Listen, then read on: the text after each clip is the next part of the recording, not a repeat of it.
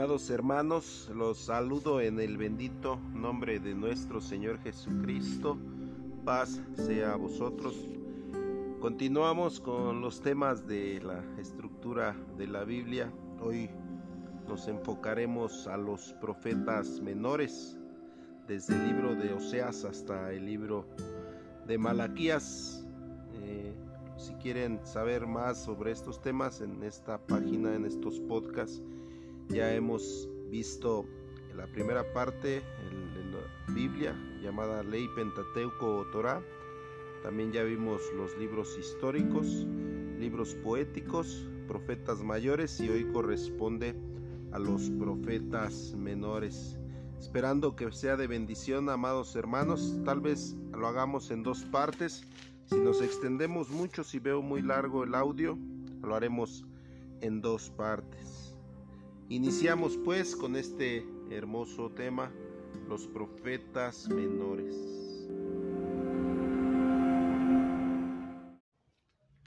Ah, del día, porque cercano está el día de Jehová y vendrá como destrucción por el Todopoderoso.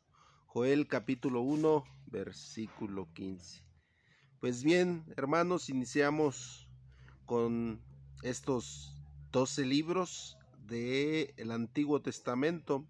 A este bloque se le conoce como profetas menores. La última parte de esta del Antiguo Testamento o escrituras griegas, que es de Oseas hasta Malaquías. Libro de Oseas es el primero de estos 12 libros y su nombre en hebreo es Oshea, Oshea, y significa libramiento. Hijo de Beri, y establecido en Samaria. Oseas capítulo 1, versículo 1. Este profeta muy, fue muy contemporáneo de Isaías y Miqueas e inició a profetizar en el año 810 antes de Cristo. Fue profeta de Israel en el reino del norte, ejerciendo su ministerio por más de 70 años, durante los reinados de Jeroboam II Manaén, Pecaía y Oseas, reyes de Israel, y conocías Joatán, Achaz y Ezechías, reyes de Judá. Este profeta no solo habló con palabras, sino con acciones, para establecer figuras. Su matrimonio con una ramera fue una figura para representar la fornicación idolátrica de Israel y de Judá.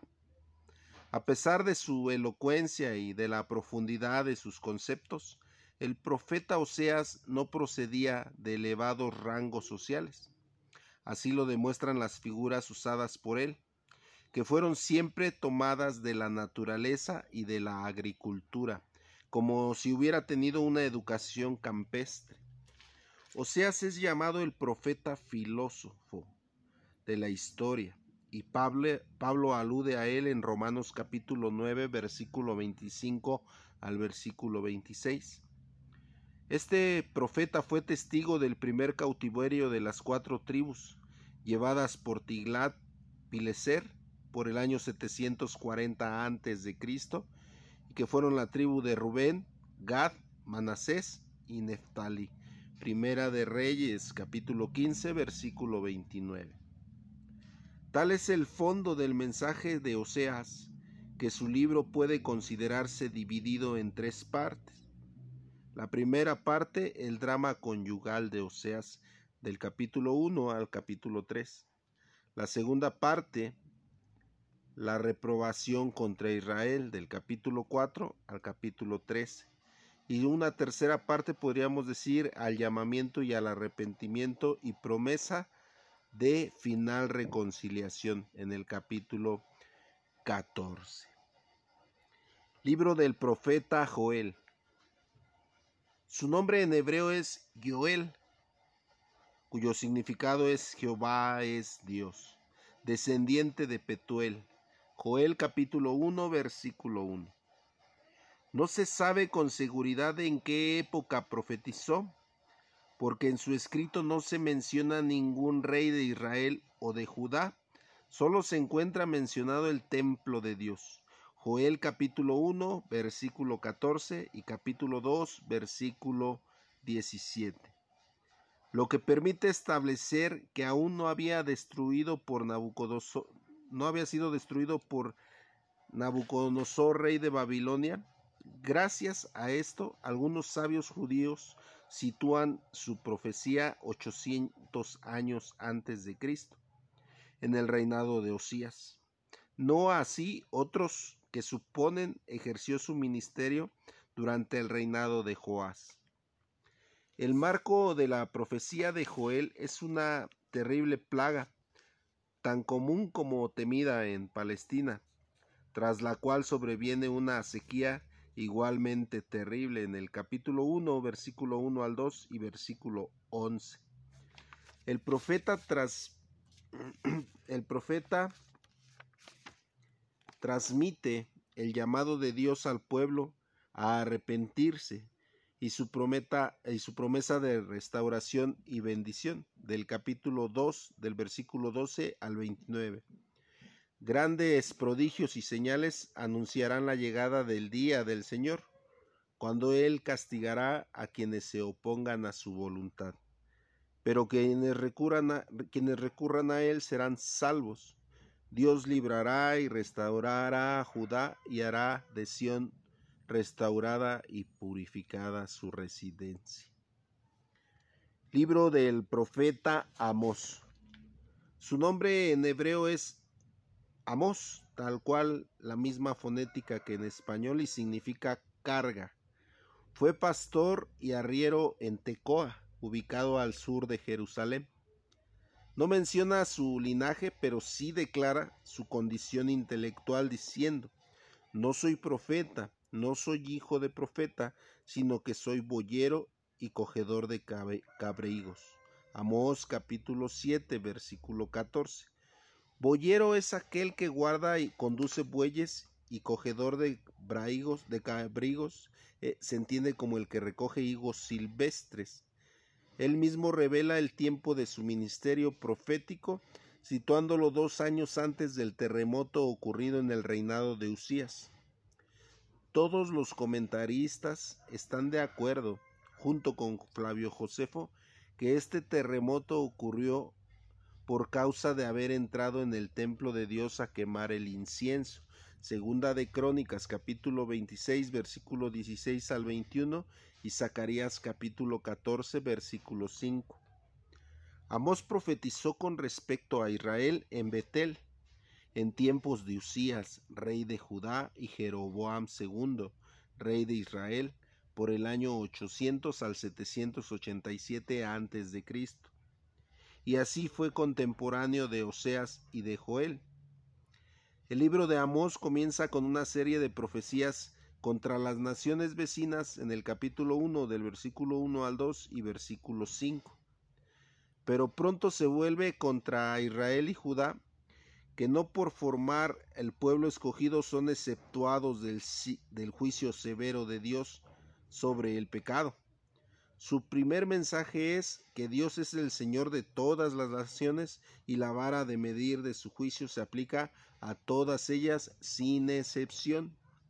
Y que aún el pueblo escogido no solo no escapa a él, sino que precisamente por ser escogido tiene mayor responsabilidad y es juzgado con mayor severidad, según el capítulo 2, versículo 1 al 6 y versículo 14. Las cinco visiones con que termina el libro en el capítulo 7 del versículo 1 al 9 y el versículo 15 tienen como tema el juicio soberano de Dios, pero en la primera se revela también su misericordia. La conclusión del libro es una promesa de la futura restauración de Israel. En cuanto a su estilo, Amós ocupa un alto rango entre los profetas su libro está lleno de imágenes tomadas de objetos y actividades campestres. Es conciso y a la vez sencillo. Y claro, la autenticidad y autoridad canónica de dicho libro son indiscutibles.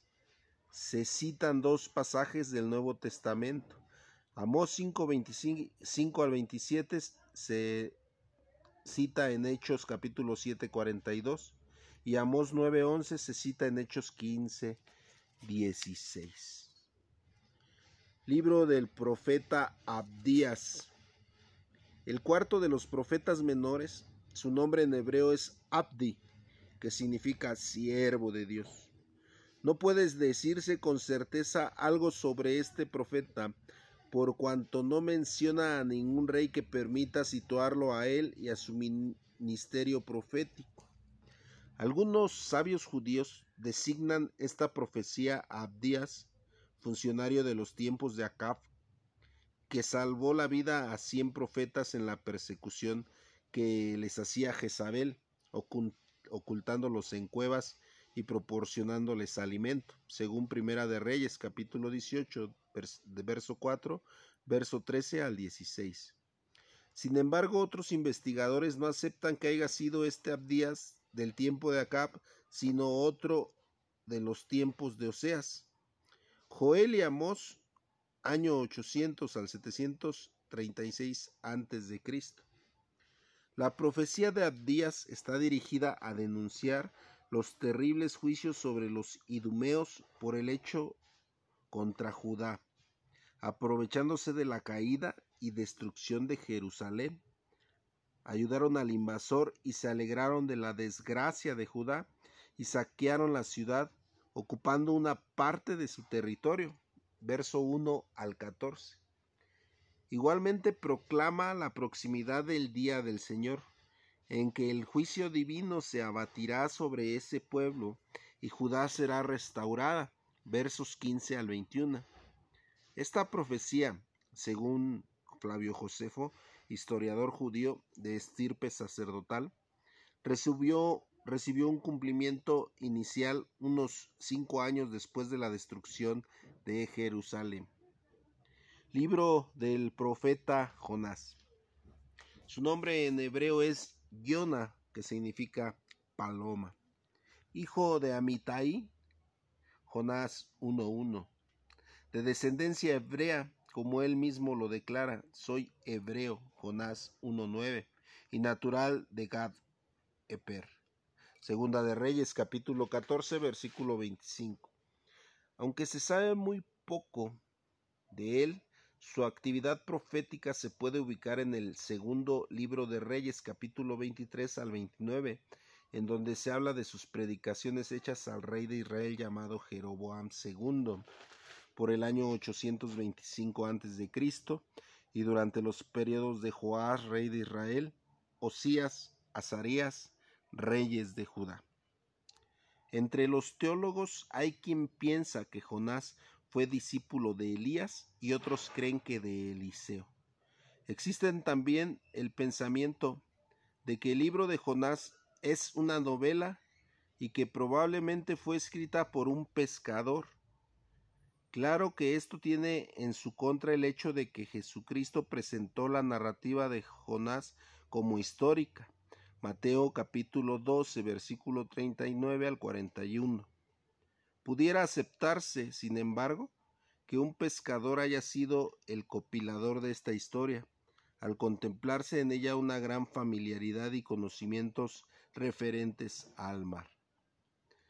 A diferencia de otros escritos proféticos que son un mensaje o una serie de mensajes en forma de predicación o proclama, el libro de Jonás es un relato Trata de las aventuras de un profeta que quiso eludir el cumplimiento de la comisión que Dios le encomienda de ir a la ciudad de Nínive a exhortarla al arrepentimiento en el capítulo 1.